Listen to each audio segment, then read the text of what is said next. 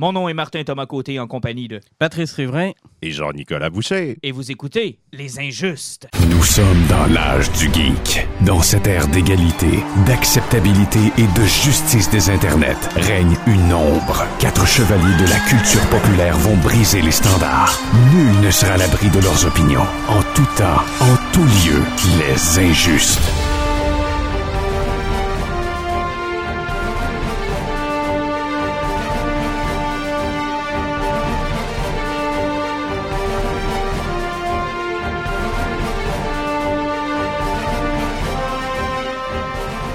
Messieurs, bonsoir. Salut. Eh bien, le bonsoir. Il nous en manque un ce soir, Alan Lévesque, qu'on salue parce que c'est sûr qu'il ne pourra pas s'empêcher de nous écouter. Il risque d'être d'ailleurs notre meilleur auditeur pour la soirée. Oui, bonne route à la... Non, c'est vrai, t'es plus en c'est- route, donc bonne soirée C'est à la vrai, il est plus exactement. route, mais il va nous écouter au bureau, c'est Ouais, correct c'est ça. ça, exactement. On aura assurément euh, toutes les notes d'Alan en dessous de notre publication des injustes sur les choses sur lesquelles il voulait réagir. puis C'est bien correct comme ça. Euh, juste avant de commencer, euh, oui, on salue notre comparse qui n'est pas là. Ça arrive, maintenant, on est équipé pour être euh, plusieurs. À deux, c'était plus tannant, mais là, plus difficile en à deux. étant toujours un quorum à trois, ça fonctionne quand même assez bien. Mais euh, juste avant d'aller plus loin, on sort du studio la semaine prochaine. Yep. On sort du studio. Hey, ça, ça va faire du bien. C'est la deuxième fois de notre existence qu'on Mhm. sort du studio. Puis on aimerait ça le faire plus souvent. On s'était acheté un équipement pour pouvoir le faire. Ouais. Et on s'est rendu compte que c'est beaucoup de fils. c'est On dit mobile, pas mobile. c'est Ouais, ouais. comme mobile. Ouais. c'est- Mais il n'y a rien là, gérer des fils. C'est vous autres qui capotez ces fils. On trouve toujours ça plus gros que ça l'est vraiment. Ah, T'as raison. Moi, je trouve pas ça si pire, les fils. là. Non, parce que là, on va démonter effectivement tout notre stock et on va se rendre du côté du Game Over. Yep. Euh, C'est encore au Montagnier cette année? Oui, c'est ou je me toujours au trompe pas? ouais. Euh, donc, un- presque 24 heures là, euh, de- d'exposition, de, jeux. Euh, L'an passé, on a eu tellement de fun. T'étais pas là, Jean-Nic, l'année Ça passée. va être mon baptême. Ça va être ton baptême, mais tu vas, tu vas pogner de quoi, honnêtement? Nous autres, on, on allait là avec peu ou pas d'espoir. Ben, L'affaire, euh, c'est qu'on se questionnait beaucoup sur euh, qu'est-ce qu'on pouvait euh, Apporter. apporter, puis qu'est-ce qu'on allait aller chercher comme sujet. Parce qu'on était un petit peu dans le flou nous-mêmes. Mhm. Bon, oui, on est des gamers, mais en même temps, là, il faut qu'on soit capable de faire, euh, de faire quelque chose de cool avec les gens présents. Puis il y a eu une participation tellement géniale. Euh, les invités succédaient.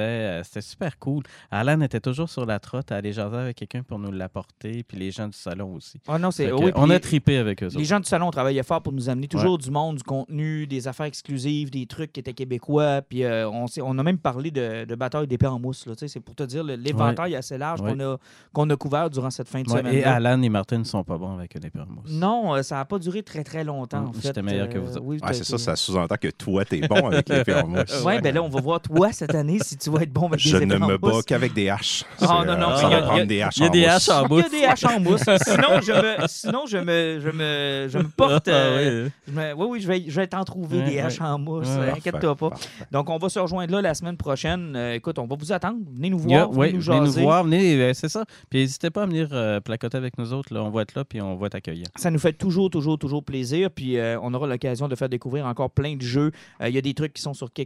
Des fois, c'est des choses qui sont en développement. Euh, Il y a des exclusivités aussi au salon euh, pour certains jeux. Ça a été le cas l'an passé là, de certains jeux qui présentaient Puis euh, il annonçait là, dans la dernière semaine, je pense, là, quelques nouveaux invités, quelques trucs aussi qui sont, qui sont vraiment des produits de qualité qui viennent de la région aussi. Mhm. Ça, c'est Ça, c'est trippant. C'est-tu corruption, qui a- le jeu de corruption l'an passé, qui avait une carte, qui avait un set de cartes spéciales pour les gens Jean du Saguenay? Ouais. Tu avais des cartes promotion Saguenay, Ouais, des cartes. Jean Tremblay. Ah non, Ouais, c'était- non, c'était capoté. vraiment cool. Vraiment. Mais là, rassurez-moi, ça va avoir lieu quand même. Je veux dire, euh, les gens de Jonquière n'ont pas dit qu'ils viendraient pas à cause du coronavirus. Non, euh, techniquement, tout le monde qui est supposé se présenter au salon devrait être là. Puis tu fais bien d'en parler parce que Mais on s'inquiète pour nos événements. euh, J'aimerais quand même te faire Oui. remarquer que je suis Jonquière. Oui, Donc, oui, écœure pas le monde de Jonquière. Ah, c'est une raison de plus pour écœurer le monde de Jonquière. Mais es-tu asiatique, Pat? Non, mais arrêtez, OK. câlisse. Parce que si t'es pas asiatique, C'est tellement du pur racisme de penser que tout est lié à l'Asie. Tu- mais c'est ça qui se passe actuellement. Ben, pareil, je sais, là. mais ça m'écœure, moi. Ah oui. Je vois là, euh, du monde là, qui font des jokes. ah, euh, j'ai fait euh, euh, telle affaire euh, parce que j'ai peur de manger des, des mets chinois ou quoi que ce soit. Hey, ils mangent de la marde calice. Oui, mais malheureusement, c'est ce qu'on voit. Puis euh, c'est drôle qu'on parle de ça parce que oui, l'événement, évidemment, de Game Over va avoir lieu parce que, sans dire que c'est dans- confiné dans notre espace, c'est quand même pas tant international que ça, on s'entend. C'est pas, un- pas un défaut, c'est pas une critique que j'adresse à l'organisation. Ils travaillent très fort, c'est pas ça, je vous dis. Mais quand on commence à monter un peu dans l'importance des événements, puis Cette semaine, j'ai envoyé un courriel à la responsable des communications du côté du Comic Con de Montréal pour savoir vous en êtes où dans votre booking? Est-ce que c'est plus difficile que d'habitude? Est-ce qu'il y a des, euh, des artistes que vous n'êtes pas capable d'avoir ou au contraire, si vous avez plus d'artistes disponibles parce que ces gens-là ne sont pas capables de faire le tour du monde? On commence à avoir des conventions. En tout cas, pour DC Comics, mars-avril, c'est c'est terminé. Là. Ils ne se présentent plus nulle Ouais. part. Euh, South Puis- by Southwest qui a été annulé. Après ça, euh, le festival Ultra. C'est un Mhm. truc de musique techno, ça, je pense. Puis il y en a un Emerald autre. City euh, pour Ouais. euh, les comic books, ça a été ça. aussi. euh, Puis il me semble qu'il y a un autre gros festival qui est lié, qui est lié à la musique euh, qui a été annulé. euh, parce que la, les, les, les, les, les majors des réseaux sociaux euh, annulent leur présence. Puis, euh, sais, on prenait par exemple là, juste. tu sais, il y a Cannes qui veut continuer, mais est-ce que Cannes est en mesure de. tu sais, c'est quoi? C'est aujourd'hui qu'il disait qu'il y avait eu 122 morts en Italie en une journée? Ouais, ben, je pense qu'en Italie, en ce moment, là, ils ont- sont en train de confiner. euh, Ben, là, ils ont, regarde, quand Ben, en fait, parce que rendu, le- ça. Le problème, il faut, faut, faut- faut d'abord l'expliquer. C'est parce qu'au départ, moi, je croyais que les gens euh, cancellaient les événements, entre autres en Amérique du Nord, parce qu'on ne voulait pas faire de grands rassemblements. Au départ, c'était ça. Là. Euh, mais maintenant, ce qu'on se rend compte, c'est que non seulement les endroits où on ne veut pas faire de grands rassemblements, on cancelle, mais il y a des événements que c'est pas parce qu'ils veulent pas faire de rassemblement, c'est que les gens veulent pas y aller. Les Ouais. artistes, les invités ne veulent pas y aller. Et ça, on le voit, il y a, il y a beaucoup d'artistes que je suis, mettons, sur Facebook, Ouais, là, que j'ai rencontrés justement dans des conventions. Puis il y en a une, justement, cette semaine, qui je crois qui est d'Ontario, puis elle est en train d'annuler tranquillement toutes les dates de convention. Tu sais, c'est pas... euh, On, on parle pas de, de gros, gros, gros artistes. là. On est dans le petit slash moyen, là, puis ils sont en train eux-mêmes d'annuler Parce des que, dates. tu sais, l'idée n'est pas nécessairement de, de, de, euh, de dire que, bon, euh, tu sais, tout le monde a peur de tout le monde. L'idée, c'est que, tu sais, tu te promènes, par exemple, dans un autobus, euh, je sais pas moi, un autobus qui va traverser les États-Unis, ou bien tu te promènes dans un avion, puis une personne, par exemple, qui risquerait de l'avoir, pourrait avoir infecté l'ensemble de ces gens là-dedans. Donc, imagine si ça, ça débarque sans symptômes pour l'instant. C'est c'est Ça atteint les- une convention de 10, 15, Ouais, 20. Dans le cas de Montréal, c'est 100 000 personnes dans une fin de semaine. Parce que l'affaire, c'est que c'est pour les gros festivals, pour les, les, les, euh, les lieux de rencontre publiques importants, comme bon, le Louvre qui est fermé, comme euh, sais, le pape ne fera même pas son, son, son, euh, son speech. Il l'a fait À par télévidéo. là. Ah Il n'y a plus rien de public. Donc, l'affaire, c'est que c'est ça. Tu as des. euh, moi, c'est ce que je me demande, c'est qu'en ce moment, ceux qui vont arriver, puis qui vont délirer, puis qui vont continuer à soit vouloir se regrouper, soit vouloir manifester, vous allez à l'encontre de ce que la santé publique te dit de faire. Tu sais, je comprends que les événements soient annulés, parce que moi non plus, ça ne me tenterait pas d'aller quelque part où tu te demandes fuck. Ben, tu sais, si t'as trois ou quatre artistes du Montreal Comic Con qui arrivent du Japon ou de l'Italie, puis tu ne sais pas si les symptômes sont développés ou pas, puis tu sais, moi, je suis pas en contact avec les avions, les autobus et autres, je voyage pas. Fait que moi, à la limite, je me sens safe. Mais si je m'en vais dans un événement où je sais qu'il y a des gens qui ont voyagé, tu commences à te poser la Mhm. question tranquillement, pas vite. Puis tu as des gens aussi qui prennent des opportunités. Je sais que c'est pas le sujet de notre podcast, mais maintenant on en parle du coronavirus. Tu sais, je regarde des ligues professionnelles de sport comme la Ligue nationale de hockey qui a annoncé que les journalistes étaient dehors de la salle de- de- des vestiaires. C'est-tu vraiment le coronavirus ou on profite de l'opportunité de sortir le monde du vestiaire? Tu sais, Il y en a qui vont Ah, prendre aussi, qui vont prendre un peu. euh, Qui utilisent Ah, qui l'excuse. Il y a des- peut-être des Ça, festivals ça. qui vont pas bien, des conventions qui calent de l'argent. Euh, qui con- continuaient parce que c'était even ou parce que c'était ils voulaient garder Ouais. le nom puis dans les prochaines années il y avait un plan de restructuration ou de redressement. Là Ils tu vois arriver une un affaire de même là. Hey, t'as-tu la belle raison Mhm. toi, pour te dire on stoppe ça là, là? Maintenant, on va voir si la réaction contraire n'est pas possible aussi. Si on prend par exemple le, le- le- je sais pas si vous avez vu ça passer, là, il y a une page Facebook qui a été créée immédiatement après l'annulation du euh, South by Southwest. Mhm. Et c'est des gens qui disent on va le faire quand même. Mais on n'est pas les organisateurs, on est juste des gens qui veulent se réunir En parallèle. puis en on parallèle. Donc, est-ce que ça, ça va amener, par exemple, certaines conventions qui nous intéressent, nous, Mhm. dans notre geekitude, à dire OK, on va chercher que du local, on va chercher des gens qui n'auront pas nécessairement à se déplacer ou qui ne se sont pas déplacés dans les derniers temps, puis on essaie de faire un autre genre de convention, mais avec, genre, que des artistes québécois. Ben, L'autre euh, pendant aussi, c'est est-ce que ça va rendre disponible, par exemple, des, des d'artistes qui habituellement seraient autour du monde, qui maintenant confinés sur le- le- le- le territoire américain, pouvaient, pourraient se dire ben, moi, habituellement, je ne vais pas au Comic Con de Montréal parce que euh, je suis en Jeff Lemire va être obligé de venir Non, au Comic Con de Montréal. Oh mon Dieu! Euh, on espérait, excusez, le public, on espérait pas entendre parler de Jeff Lemay. Il est trop On lui avait demandé, mais euh, Il est trop tard. Ben là, vous venez de le confirmer. là. Habituellement, Alan lui donne une claque en arrière de la tête, Ouais. mais là, il n'est pas là, donc euh, désolé. Non, mais ça voudrait dire qu'il y a peut-être des gens, justement, qui sont, euh, tu sais, qui, qui étaient peut-être autour du monde. C'est pour ça que j'ai communiqué avec les gens du, du Comic Con de Montréal pour savoir, au-delà de la difficulté de booker des artistes, est-ce qu'au contraire, maintenant, il y a des artistes qui sont disponibles qui Mhm. n'étaient pas euh, présents dans les dates du Comic Con de Montréal, puis qui, là, à cause de je veux pas aller en Italie, je- mais ça me dérangerait pas d'aller à Montréal, par Mhm. exemple, est-ce que ça pourrait devenir une, destination intéressante? Juste pour vous dire, je parce que je ne l'ai pas dit encore en ouverture, mais j'ai pas obtenu de réponse de la part des communications. Je suis toujours en attente d'une réponse. Ah non, puis ils doivent marcher sur des œufs ouais, parce que auras pas, moi, L'inverse, c'est vrai aussi. là. Si eux autres, ils commencent à dire Ouais, c'est difficile, on n'est pas capable de signer de gros noms. À l'inverse, tes moyens noms, là, ils vont dire Ouais, mais c'est quoi le but que moi je me déplace si les gros noms sont pas là, donc les participants vont probablement être moindres. En plus, les gens voudront pas aller dans des, des regroupements publics si les gros artistes sont pas là, t'es pogné à travers le monde, puis tu vas pogner le grippe, Mais euh, la puis grippe puis, euh, t'as en même temps euh, la psychose de l'autre. Euh, en ce moment, ce qui fait le plus peur, c'est les Oui. gens ont peur de tout ce qui est l'étranger. Et c'est tu vois où euh, les, les geeks, en, en passant, on n'est pas des grands rassemblés non plus? Fait que déjà, de les À voir dans base, une ouais. convention. À la base, c'est déjà des gens qui. On n'est pas des bébites sociales. mettons beaucoup. mettons qu'on prend les stéréotypes. là, je ne pas, dis pas qu'on est Bon. comme ça. Vous n'êtes pas ça. des grands ressemblés, Mais moi non plus. mettons qu'on regarde les geeks en général, c'est pas des gens qui courent l'attention et le soleil. On s'entend, Ouais. là? Ben, moi, ma mère, elle avait une expression, elle disait que j'étais sauvage. Comment ça, tu disais C'est tout dire.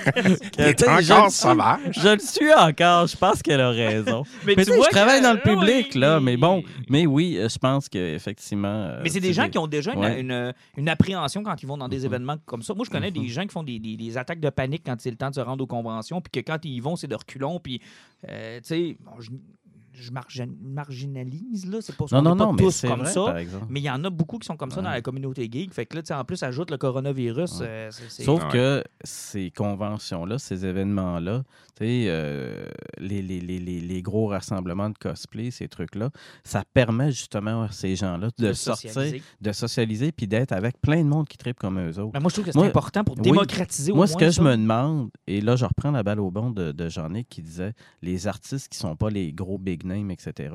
Est-ce que ça va enfin pousser les maudites conventions de même à cause, justement, peut-être de cet événement-là, à leur donner un vrai cachet sacrement?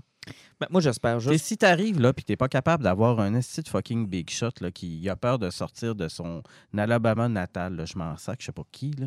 mais tu sais, moi je pense aux artistes québécois là, parce que dans les dernières années de mes Comic-Con de Montréal, c'est avec eux autres que j'ai eu le plus de fun et c'est avec eux autres que j'ai passé le plus de temps, j'ai des dédicaces Pat- de tout. On s'est fait une communauté d'amis de BDS Oui, mais québécois. quand on leur parle, souvent, le problème de ces événements-là, pour ces gens-là, c'est le coût. Le coût baissera pas parce que. Ou peut-être, justement, que le Mais coût va baisser parce qu'il y a moins de. C'est a- que je mais tu sais, aussi, ça devient peut-être moins intéressant au niveau financier. Puis à ce moment-là, si t'es pour faire une convention de juste de Québécois, garde le réseau du Salon du Livre, puis ferme Oui, ça. mais le réseau du Salon du Livre a de la misère aussi. Exact. Parce que le gars qui, qui était lié au Salon du Livre de Québec puis qui était lié au dernier gros truc Ah, de BD. Voyage, là? Ben, en tout cas, en ce moment, par rapport à, BD, euh, à la BD puis les gros événements, ben, eux autres aussi, ils ont peur de certaines annulations puis par rapport à certaines vedettes qui, qui, qui sont bookées. Mais- Mais tout le monde est touché. Mais on annonce ce matin ou demain matin, mettons, que le, le- le Montréal Comic Con euh, se fait pareil, qu'on a nos invités puis tout. Est-ce que vous, personnellement, vous y allez pareil? Ou est-ce que le coronavirus est un facteur dans votre décision? Non, c'est le- l'emplacement de mes vacances. Absolument. Je sais pas Moi, moi, moi, je l'analyse d'un œil. C'est un phénomène social, le coronavirus. là. Moi, j'ai. tu sais, Je, je suis conscient qu'il y a plus de monde qui meurt par année à cause de la grippe qu'à cause de ça. là. Donc, si tu as plus que 80 ans ou en bas de 8 mois, ou bien que tu as une santé vraiment, vraiment, vraiment fragile, c'est vrai que c'est pas quelque chose de plaisant, mais sinon, ça me dérange pas. là, je serais prêt à le pogner, le coronavirus, puis je vais avoir Ouais. deux semaines de merde. Puis, tu sais, je veux dire, on a eu la H1N1, là, là, à quoi, SRAS. 5 ans. Le, le SRAS, c'est toute la même Mhm. maudite affaire. C'est des Ouais. nouveaux virus, qui, des mutations qui ça. frappent super fort. C'est juste la ça fait peur parce que c'est ça, c'est l'information, c'est comment c'est diffusé. Mhm. Même nous, quand on en parlait au début, j'étais là, et mon Dieu, on est rough, on fait quasiment peur. Moi, personnellement, ça me fait pas peur. là. Ça, Ben, ça m'empêchera c'est pas. bien de le dire.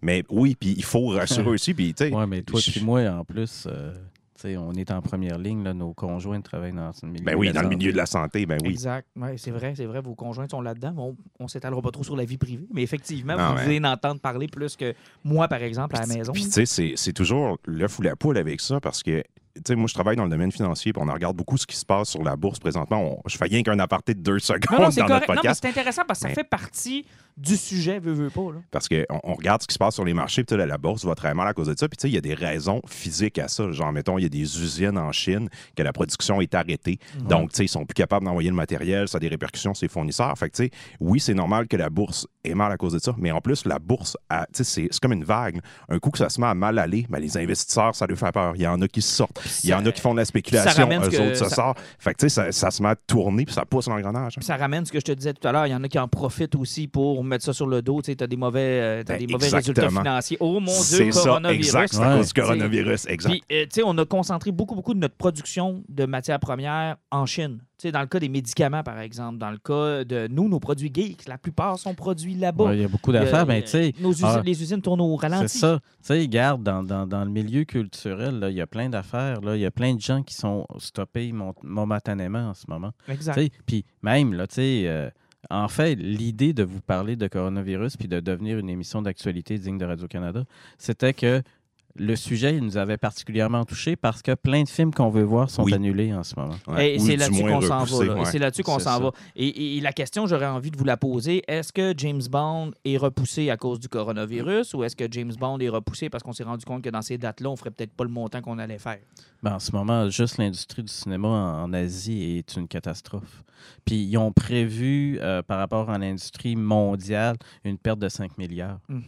Donc, euh, quand tu es rendu à perdre 5 milliards, que tu as fait 4,3 millions depuis le mois de janvier, quand t'as le cor- juste en Asie, quand le cor- le corona est sorti, puis qu'ils ont perdu déjà 1,76 milliards, ça va mal en esti. là. Moi, Puis je que pense tu que c'est dis- ça aussi. C'est ça. Puis que tu dis souvent que, bon, on prend des exemples, par exemple, tu sais, l'autre jour, on jasait, puis on délirait, puis on disait que euh, Vin Diesel est une méga vedette en Asie. Exact. Donc, euh, Bloodshot, c'est ça, Bloodshot? Oui. Ben, Bloodshot risque d'être un, d'être un financier parce qu'il ne pourra pas sortir là-bas. Ouais. Puis, à ce que ça floppe ici, ça. mais ça marche là-bas. Donc, il y a plein de films comme ça qui ont eu des affaires de même. Tu sais, on prend Megalodon, on prend Warcraft, que ça a été des, des, des, des monstres qui ont fait tellement d'argent en Asie. Ben, Mm. sais, prends le, le milieu qui est là en ce moment. Mulan est en danger. Là, on a appris hier que c'était euh, Black Widow qui était en danger. Mais, mais dans le cas de Disney, je les trouve quand même assez courageux. Le mot est faible parce que euh, James Bond, ça a été quand même assez rapide. On a repoussé la date au mois de novembre. Puis moi, personnellement, si je, je- de façon tout à fait égoïste, là, dans ma tête à moi, James Bond, toujours mieux au mois de novembre. là. Généralement, les sorties, de- des, en tout cas des derniers James Bond, tournaient autour du mois de novembre. J'ai toujours trouvé que c'était plus naturel. Moi, c'est ça une affaire que je remarque jamais. Et on dirait que vous autres, vous, vous l'avez, vous avez un calendrier dans le derrière. Oui, j'ai j'ai des, non, mais j'ai des habitudes. films J'ai des habitudes. Comme un Seigneur des Anneaux qui, qui était. Si ça sortait pas à Noël, ça marchait pas. Ok, tu ouais, comprends? c'est ça. Moi, Il y a un en- en timing fait- pour ça, je Moi, trouve. en fait, euh, j'ai jamais remarqué ça. Je l'ai remarqué un petit peu pour les BD, pour certaines sorties, mais pour, pour ça, non. Mais bref, tout ça pour dire que James Bond, ça a été annoncé quand même assez rapidement. Dans le cas de Disney, il y a quand même deux gros tests qui s'en viennent. Tu Mulan, qui est en plus un film qui traite de culture asiatique. Donc, s'il y a une place où ça risque de fonctionner, c'est toujours bien là. Exact. Et Black Widow, qui est un Marvel qui habituellement fonctionne quand même assez bien partout dans le monde. Et là non plus, on n'est pas trop sûr. On semble vouloir quand même se diriger vers des dates de sortie puis Ouais. y aller pareil. Mais là. moi, le, le feeling que j'ai, puis tu sais, je suis peut-être rien que fou, mais la manière que je le perçois, Black Widow, là, il n'a pas l'air d'avoir particulièrement un gros buzz derrière le film. Non. Euh, c'est le, c'est le film qui va suivre Endgame. Tu sais, je veux dire, ça fait des années qu'on parle d'essoufflement. Moi, je pense pas qu'on soit rendu là encore, mais tu sais, Birds of Prey, film majoritairement féminin, un mal performé. C'était mauvais. Euh, Mm. Moi, je pense que Disney vont plutôt faire l'inverse. Ils sont en train d'utiliser l'excuse. Ils vont dire, tu sais, on laisse là Black Widow. Si jamais ça floppe, on dira que c'est la faute du coronavirus puis le monde ne sont pas allés le voir. Mhm. Ou bien que le monde sont tannés parce que c'est un film de filles. Puis si jamais ça fonctionne bien, ça va nous donner raison. Bon, on T'sais, ils ont- ont a surmonté la crise. Ben, exactement, on a passé par-dessus. Tu sais, Il n'y a comme pas de scénario où il arrive quelque chose avec Black Widow puis que Disney vont se le faire reprocher. Ah Tu oui, moi, je un pense bon qu'ils n'ont pas grand-chose à perdre. Ils vont pouvoir défendre le film, peu importe sur lesquels fronts. Puis en arrière, eux autres, ils vont savoir exactement comment se diriger. là. Genre, il n'y a pas grand risque avec Black Widow, j'ai l'impression. Moi, je pense que le risque vient de la croissance de la psychose des gens de contacter d'autres gens. Ouais. Tu sais, Ouais. écoute, c'est rendu là, que tu donnes une petite un petit coup de pied là, sur une Au cheville. D'ailleurs, il y a des geeks qui proposent que le salut vulcain devienne le salut Ouais. officiel de la planète Terre. Ouais. Comme ça, on n'a pas besoin de se Longue toucher, vie et puis, euh, prospérité. ça, ça- ça va être moins compliqué pour bien Mhm. du monde. Il y en a qui le proposent. Tant mieux. Moi, je serais bien heureux de faire le salut vulcain que j'ai pratiqué pendant mes cours de français que j'ai pas passé. Pour Parce que, que tous j'étais les fans de Picard. faire Mais quoi, t'es pas capable de le faire ou Ben quoi? oui, ben oui. bon. Mais c'est parce que je l'ai pratiqué pendant des années. Non, en ce moment, ce que vous voyez pas, c'est trois épais. Ouais, exact, c'est salut ça. Les joies de l'audio, on est là tous les trois avec les doigts corqués à se faire des saluts. Salut Donc, euh, bon, c'est ça. Mais euh. James Bond, je suis un peu déçu par contre de ne pas pouvoir le voir dès Bon, le on mois le savait, c'est d'avril, toi qui le réagis le premier. Ah ben, j'étais déçu. Je- J'aime beaucoup James Bond. Je- J'aurais bien aimé pouvoir faire ma sortie du cinéma au mois d'avril. Puis, veux, veux pas, je m'inquiète. Oui, bon, Black Widow, c'est une chose, mais Wonder Woman 84 s'en vient aussi au mois de juin. Rendu au mois de juin, de quoi va avoir l'air la crise du coronavirus? Puis, on parlait du Mo- Montreal Comic Con qui est au euh, mois de juillet. Rendu au 3-4 juillet, de quoi va avoir l'air cette crise-là? Est-ce qu'on va être en- encore là-dedans? On va-tu en être sorti? Ça pèse quand même lourd. Puis, le Comic Con, d'habitude, sortent leurs invités là, à ce temps-ci. Ça, ça- ça s'en vient normalement. On commence à, à annoncer de, de premiers invités qu'on va canceller dans deux mois. Mais on commence quand même à. Petite pointe, petite pointe. Petite pointe. Mais, mais c'est pas de mes fautes, c'est toujours comme ça. Ouais. Même au Fan Expo à Toronto, c'était Ouais, comme ça. Ben, gars, le, le Fan Expo de Toronto, c'est au mois d'août, là. On n'en parle pas, mais. On n'en parle pas. Les autres aussi mais, sont euh, Mais autres aussi. en fait, tous les événements Ouais. le sont. Tu sais, euh, ben, on va voir, là, le plus gros de tous, qui est toujours pas annulé puis qui ont l'air à vouloir garder ça sur les rails, c'est les prochaines Olympiques, puis il n'y a personne qui dit que ça bouge. Mais ça, si ça bouge, là, ça va envoyer tout un message. là. Tu parlais de panique. Là. Ouais, si jamais les. Olympiques décidaient de mettre fin à leur événement à Tokyo, et là, là, watch out, il y a bien des événements qui vont, qui vont se faire dire Mhm. comment ça, ce que, tu sais, le plus gros événement arrête, puis toi, t'arrêtes pas. Ça serait quasiment pire que d'avoir genre un, un gars sur le Ouais. plongeon qui vomit du sang. Ah, oui. Eux autres doivent que- se dire, je ne sais pas lequel des deux qui est pire. Hmm, Lequel je choisis? Ouais. Le risque de- d'un plongeur qui vomit du sang en pleine vrille dans les airs. Live à. Ah, comme un spin. là. Lequel est le pire? Je ne sais pas. Puis tu sais, le, le Comic-Con de... euh, le plus gros, le Comic-Con, celui de San Diego aussi, euh, il y avait déjà des, euh, des discussions à savoir est-ce- qu'est-ce qu'on fait avec ça? Est-ce qu'on va de l'avant? Il y a des matchs de, de- de- de soccer actuellement en, en Europe qui se jouent à huis clos. là. Mm. Puis des games de hockey dans la Ligue d'Europe qui se jouent à huis clos. là. Ça, ça veut dire que les joueurs sont sur la glace. Là. Puis il n'y a pas, pas personne dans les estrades. Là. Ouais, Ils jouent entre eux autres, là. Mm. Tu sais, c'est triste. On, on est rendu là dans cette panique du coronavirus, mais on, on va surveiller ça. Puis la bonne nouvelle, c'est que le Game Over, lui, n'est pas annulé à cause du coronavirus. Ouais. il n'y a aucun problème. Très fier de l'événement. Donc, si vous voyez Jean-Nic vomir du sang à la table des injustes, C'est peut-être parce qu'on lui a redonné un coup de poing. Ou que c'est le moment de retourner à la maison. ou c'est tout simplement qu'il vomit du vin. C'est un des deux. Mais ça ne sera pas du sang, ça ne sera pas le coronavirus. On vous rassure. Bon. Hey, euh, quelques petites lectures qu'on a fait. Euh, je sais pas, je, Pat, je sais pas, tu suivais-tu Wonder Woman de Dead Hurt? Pas en tout. Tu l'as pas suivi? Mais l'affaire, là, c'est que vous, vous lisez tellement d'affaires de DC qu'à un moment donné, là, bon? c'est ça, je me tanne. Puis que Bon. j'ai décidé, j'ai décidé de les acheter plus tard, avec plusieurs mois de retard euh, en trade ou quoi que ce soit. Donc, parlez de votre Wonder Woman, là, parce que graphiquement, c'est c'est hallucinant. puis, Ben, euh, euh, ça. graphiquement, effectivement, Daniel Warren Johnson euh, qui est sur euh, le comic. Et euh, je dois dire que le deuxième numéro m'a complètement jeté à terre. Ouais, c'est une upgrade du premier qui était déjà vraiment super cool, sensationnel. Le, le 2, je n'ai pas vu venir pantoute.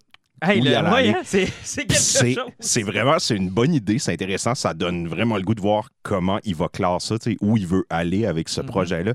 Et c'est tellement, j'ai tellement aimé le début.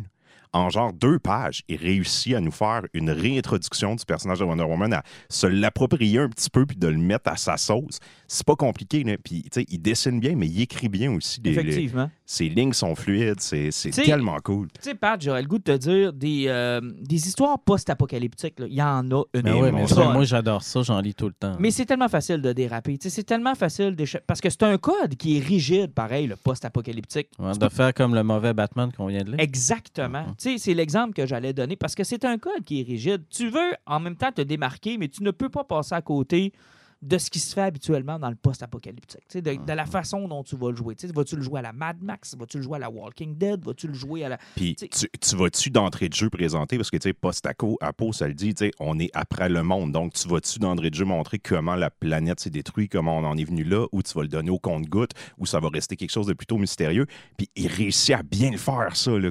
Effectivement. Il ça, joue avec la ligne où on a comme des demi-réponses, mais tu sais, tu sens qu'il tu sais où il s'en va. Puis... Ça, ça, j'ai vraiment apprécié ça parce que, tu sais, dans l'autre truc plate qu'on a lu de Batman, le problème, c'est que l'explication était plate aussi. On a Ouais, comme la- fait.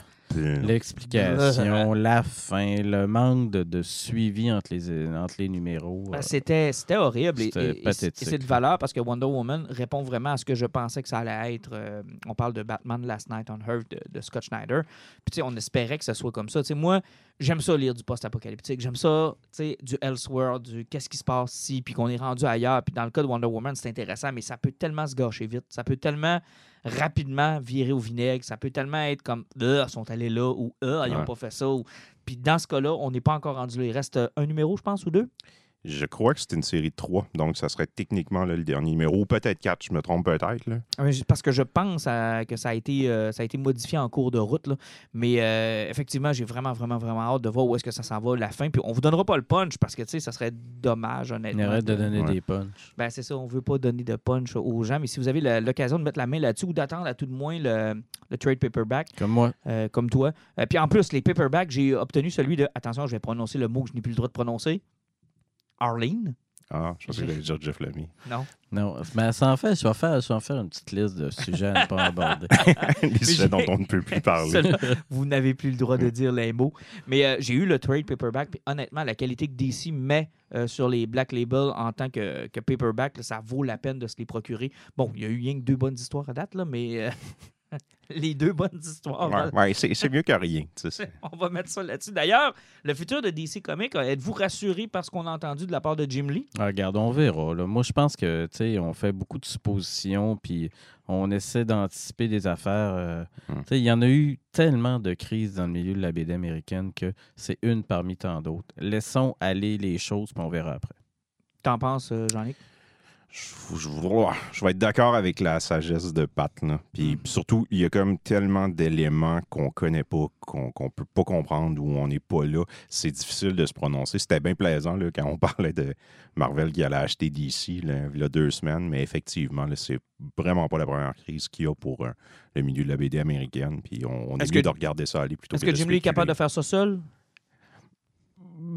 Moi, je pense que non. Parce que toi, tu as connu l'époque où Jim Lee était euh, publisher d'un autre, d'un Mhm. autre, puis ça n'a pas Ben, été très est-ce qu'il est bien. capable? Ben, oui, est-ce que ça va c'est être que- intéressant, L'affaire, c'est qu'il a été euh, de bien des bons coups, là, Jim Lee, mais est-ce qu'il a les épaules et l'étoffe pour être capable de supporter cet immense navire-là?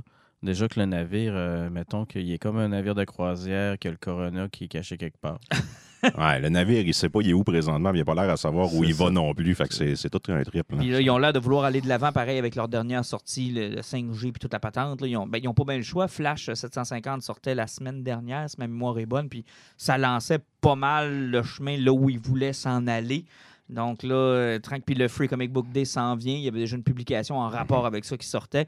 Donc j'ai pas mal l'impression qu'on aura droit, pareil, à cette espèce de, de- de mouture que Dan Didio ess- essayait de mettre sur pied.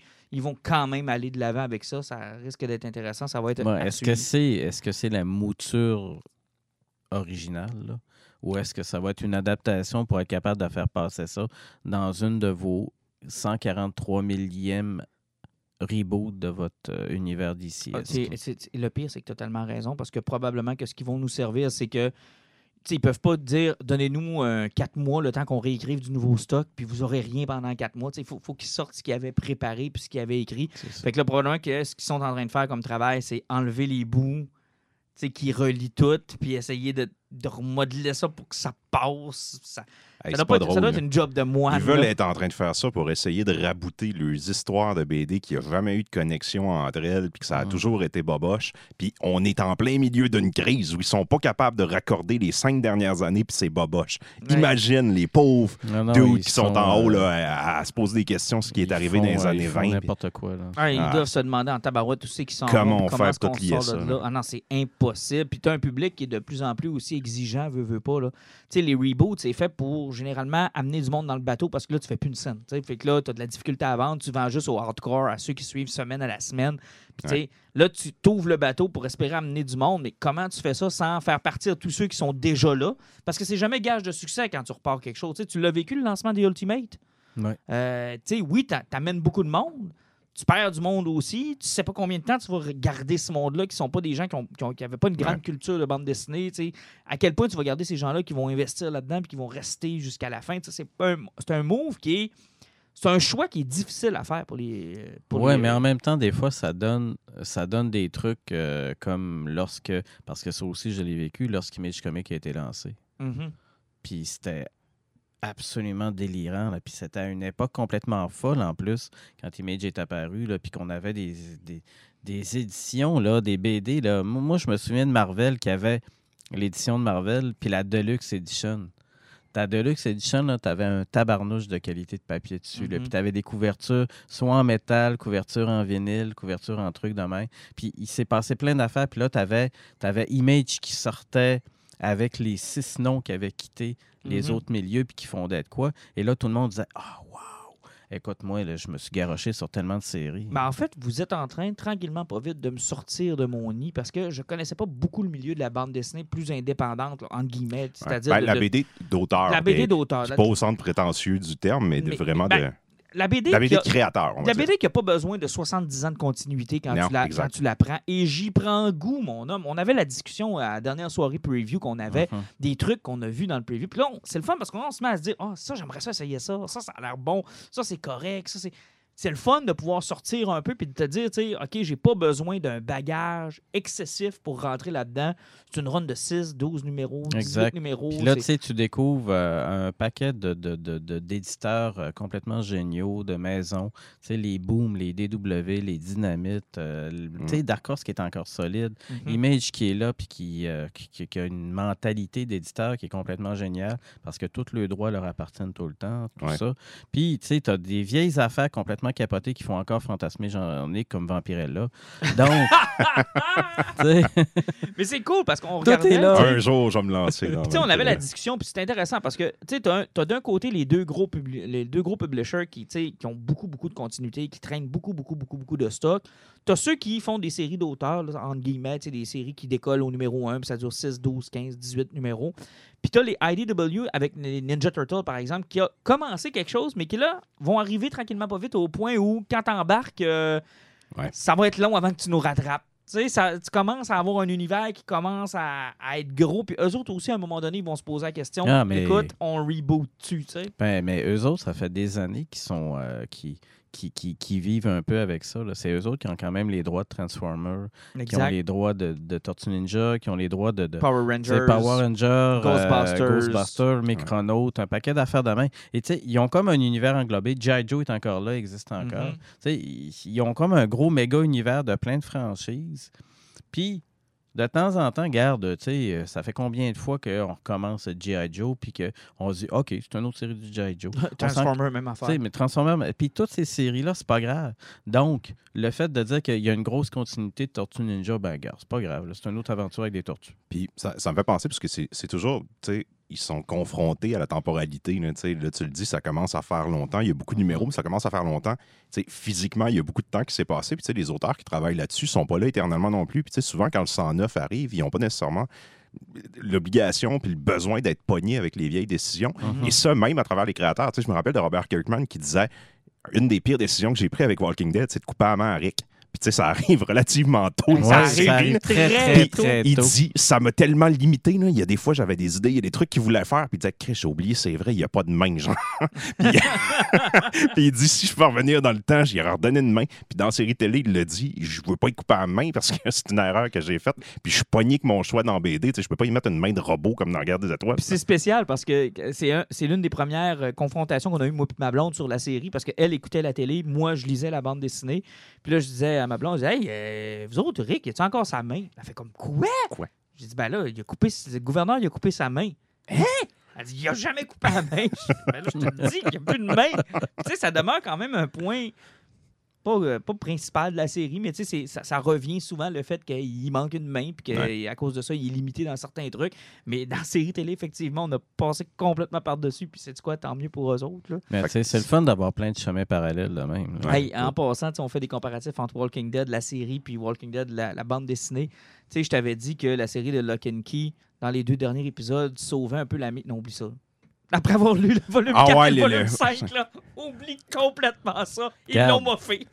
Ah ouais, ça va pas là. Ça tu me rassures parce que j'avais pas ça. capoté ça Ah, finale. ça va tellement pas ça là, aussi, c'est ça, ça aussi, c'est un univers parallèle. Ah, c'est génial, mais ça va tellement pas là, Jean-Nic. Je te le Ah, dis tout de Ceux qui ont écouté la série télé, je vous le dis encore, si vous ne pognez pas le comic, vous manquez quelque chose. Ah oui, c'est Euh, c'est excellent. Vous manquez un univers complet. Vous manquez. Écoute, le volume 4, 5, j'ai dévoré ça en même pas 3-4 jours. Ça me fait penser un peu à ma lecture intensive de Walking Dead que j'avais fait avec les compendiums. là. Et, euh, honnêtement, j'ai juste hâte de voir comment ça finit. Mais euh, non, non, la, la série, ça n'a rien à voir. Tu sais que t'as pogné une bonne BD là, quand tu te fais une espèce de plan, tu te dis bon, mettons, il y a 10 TP de sortie, je vais en acheter un par mois slash deux mois, puis je vais les lire comme ça. Yeah. Tu te ramasses après deux mois que t'es en train de commander le septième. Là, Là, tu- genre, t'es pas capable d'attendre, là, t'as frappé Effectivement. quelque chose. de- Oh, là, tu le sais que tu es effectivement dans quelque chose. Tu t'es embarqué dans quelque chose. Puis dans le Mm. poison, je vous en reparlerai tantôt parce que c'est exactement le genre de découverte que j'ai fait où je me suis dit, bah, il y a six volumes. Fait que là, je vais en pogner un une fois de temps en temps. Tu sais, je vais en pogner un là. Je vais en pogner le deuxième dans un mois ou deux, trois. Hey, oublie ça, là. Si je pouvais toutes les acheter d'un coup, je le ferais. Mais ça, ça a un coût faire ça aussi. Ouais, ouais, Ça- ouais. Ça, a un coût. Hey, avant de quitter le, do- le domaine de la bande dessinée, tu voulais me parler de Disease. Oh, Parce qu'il y a une oui. suite. euh, ben, je vous rappelle du super volume qu'on a. Euh, on a capoté. qu'on- Hein? Il est-tu beau ce Ouais, volume-là? puis pour une fois que je capotais sur de quoi d'ici. Hey, ça a l'air que la version de Urban Comic est encore plus belle. Ouais. Ah ouais, hein? Vous l'avez-tu? Euh, il me semble que je l'ai vu. Je sais pas si je Mais l'ai. ça a l'air qu'elle elle- Mais, est euh, en mais de- plusieurs covers. là. Mais de toute façon, euh, la qualité d'édition des Urban Comics est. moi, ça me fait capoter. Urban hein. Comics, c'est Panini, je pense, qui Oui. fait Marvel. Mais ça Ouais, me fait ça. capoter comment vous avez de belles Ouais. éditions. Puis, tu sais, Ouais. aux gens qui nous écoutent, qui justement, des fois se disent, sais, c'est en anglais, c'est plus difficile pour moi. Écoute, allez vous garrocher sur Ouais, Urban tout, le Comic. là. DC, tout le DC sort en français. Vraiment. Rapidement. en plus. Puis en plus, vous, ce qui est le fun avec Urban Comics, c'est que quand c'est mauvais, ils font juste pas. Fait que tu sais, des fois, nous autres, en anglais, on a Ouais. ramassé une petite série de marde qu'on a lue puis qu'on a fait comme Urk. Mais Urban Comics vont juste pas la traduire. Mais mais il y a plein de très, très, très bonnes traductions françaises. C'est juste que des fois, à un moment donné, être trop puriste puis vouloir juste lire en anglais, tu te coupes ton plaisir de lire quelque chose qui est excessivement bien Ben, traduit. moi, j'ai changé ma, ma philosophie là-dessus, puis je t'explique très rapidement. Moi, je lisais pas en anglais parce que ça me donnait un style, parce que c'était rapide. Ça allait plus vite. Puis, tu sais, tu le sais, tu m'avais comme client, puis moi, Mhm. c'était à la semaine que je suivais mes séries. Puis, en vieillissant, j'ai appris à apprécier le format de TP, donc à attendre un peu plus, puis à moins lire sur Internet ce qui se passait, puis à lire plus en gros blocs. Puis, en vieillissant encore un petit peu plus, je m'attarde maintenant à la beauté du produit que j'ai. Ben oui. Puis peu importe la langue, tu sais, quand je vois un, un beau volume comme chez Urban Comics, j'ai euh, pogné euh, A Death in the Family, Ouais. ok, qui est en TP anglais véritablement laid. Ouais, il, est- il est C'est- cheap. C'est genre 12 pages, là. c'est super Ouais. laid, c'est cheap, ça, ça s'ouvre mal. Mais la version de Urban Comics est vraiment un gros volume et Ouais. elle est magnifique. Ah ouais, ils ont mis tellement de stock dedans. Puis tu sais, le cover, c'est le Robin mort ensanglanté. Tu sais, c'est quelque chose de trash, là, même pour... euh, C'est c'est vraiment une belle porte d'entrée parce que tu m'avais demandé de parler de Deceased, puis là, Oui. tu me lances sur une pochette avec Jason Todd, laissé pour oui! mort. Parce que je suis d'accord avec vous. Moi, la raison pourquoi j'achète en anglais, ben, je préfère tout le temps lire dans la langue que ça a été écrit. Quand je lis un manga, si je pouvais, je le lirais en japonais. Sinon, je me rabats sur une traduction français ou anglais.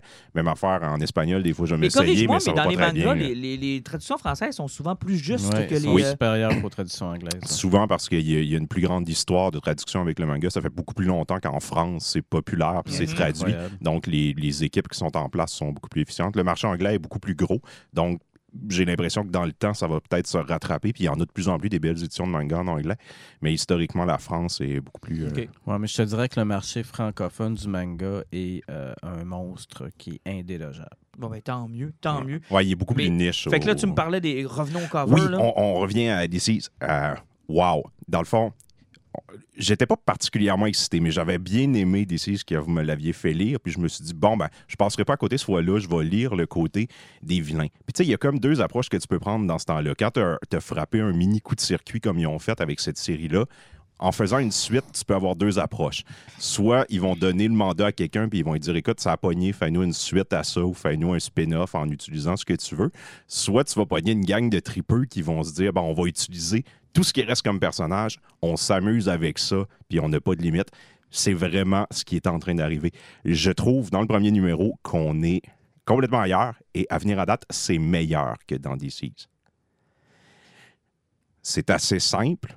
Euh, on commence à la journée 2. Ça demande vraiment d'avoir déjà lu DC's être, c'est- euh, t'as t'as pas le choix. là. non, c'est ça. Tu, tu peux pas rien que te permettre de lire la, la- la version des vilains. Il faut que tu aies déjà le, le prémisse avec les super-héros.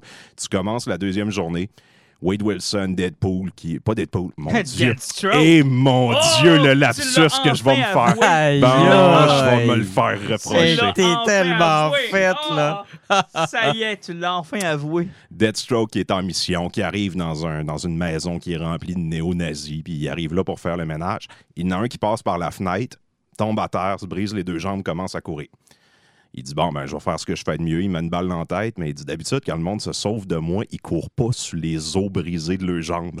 Puis là, en ouvrant la porte, ben, tu sais, c'est rempli de zombies. Fait qu'il tue toute la gang. Téléphone sonne, il répond se, se ramasse en train de se transformer en zombie. Ça coupe. On tombe avec Jason Todd qui arrive dans le Wayne Manor. Il rentre. Batman est mort. Robin est mort. Nightwing est mort.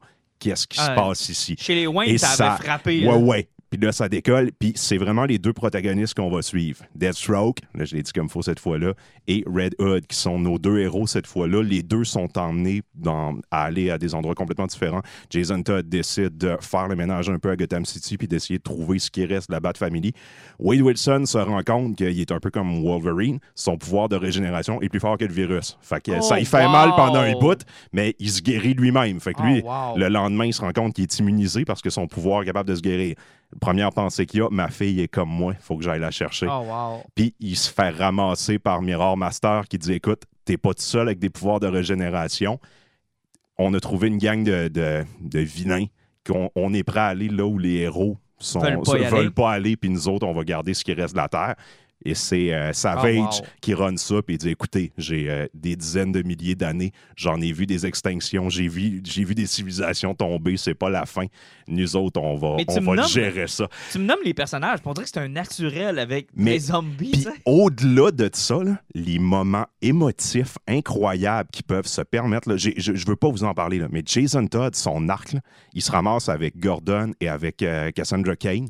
Et avec ces deux personnages-là, tout ce qui arrive, quand, quand ils découvrent qu'est-ce qui arrive aux membres de leur famille, écoute, c'est complètement hallucinant. Je capote pas sur le dessin pour les expressions faciales des personnages, mais au niveau de l'écriture, au niveau de la mise en scène, c'est un petit bijou. Ça prend genre un quart d'heure à lire, puis j'avais le goût de le relire tout de suite en l'ayant terminé. Ça fait longtemps que j'avais pas vécu ça. Wow. Je suis, je suis tombé en amour. J'ai vraiment hâte de voir ça. C'est C'est pas un cinq gros. numéros, ça? Ah, c'est bien juste, c'est pas trois ou. Quatre. Tant mieux si c'est cinq, là, mais waouh, j'ai j'ai vraiment hâte de voir où ils vont nous emmener avec ça. Mais... je, je- je fais le contraire de toi, c'est-à-dire que j'ai suivi numéro par numéro la première série. Et là, tu vas Euh, attendre le là, TP. je vais attendre le TP. J'ai j'ai passé tout droit, malheureusement, mais c'est pas grave, on va attendre ça. Hey, euh, tes X-Men, ça brasse pas mal aussi, toi? Oui, oui, ça brasse beaucoup. C'est- C'est c'est une série absolument géniale. J'aurais peut-être aimé ça la suivre en, euh, en trade. Ah, ouais. Euh, parce que je me rends compte que suivre euh, mois par mois, là, euh, c'est quelque chose que, qui, qui est d'une autre époque, je trouve, au niveau Ah du ouais? comic.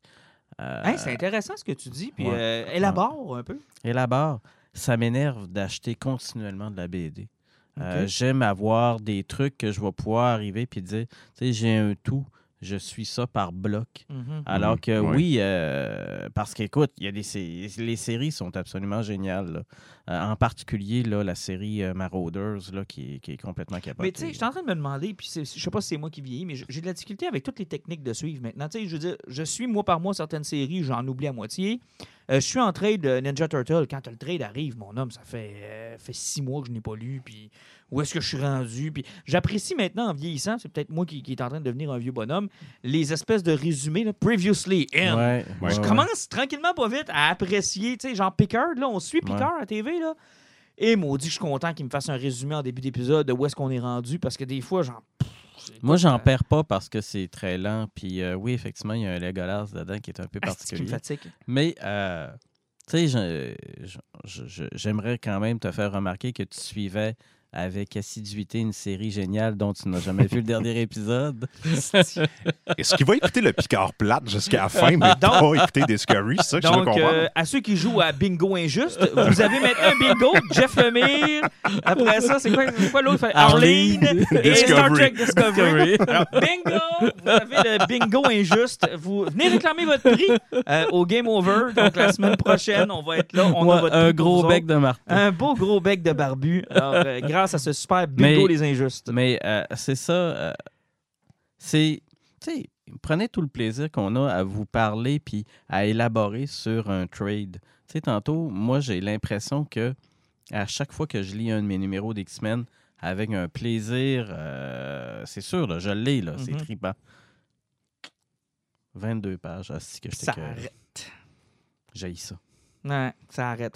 Mais dans le cas de X-Men, vous avez comme deux façons de le suivre. hein. Je pense que chacune des séries a son TP, puis ils ont fait une espèce de Down of X Ouais. qui, Il y a dans le fond, réclame. Il y a les TP, il y a des TP là, que ça va être tous les numéros 1, tous les numéros 2, tous les numéros 3. Hey, ça, c'est du stock, mon homme. Là. Oui, mais tu sais, parce que la face, c'est qu'il y a du stock en tabarnouche. Et ils n'ont jamais été, au niveau des X-Men, là où ils sont en ce moment. Mhm. C'est tellement pété, c'est tellement bien scénarisé. Euh, il se passe des affaires complètement capotées. Là, et c'est. euh, écoute, euh, oui, vive les X-Men. Moi, je tripe au fond. Batmobile. La... Quand tu m'as interrompu, c'est ça que je cherchais. Batmobile? J'étais sur la Batmobile parce que j'arrive pas à mettre exactement le doigt sur le modèle. C'est un. euh, Écoute, moi, j'ai un de mes chums qui est un expert en voiture. Euh, je sais que euh, nous autres, ce qui a circulé c'est beaucoup, c'est la, Charger ou une la Challenger. Charger, ouais. Challenger 1969. Il y en a qui nous ont parlé de ça. Sam, qui, euh, je le salue, Samuel, euh, qui est euh, un de mes chums qui fait la, chronique automobile, euh, me parlait plutôt d'un Ford. puis là, écoute, je, vais aller vous chercher le modèle exactement. Mais lui, il avait un autre modèle en tête. Puis quand je l'ai vu, j'ai fait Ah oui, ça y ressemble aussi. Mais moi, elle me plaît. Ah, moi, je tripe parce que je suis un maniaque de muscle car. Donc, puis je suis un maniaque de Mad Max.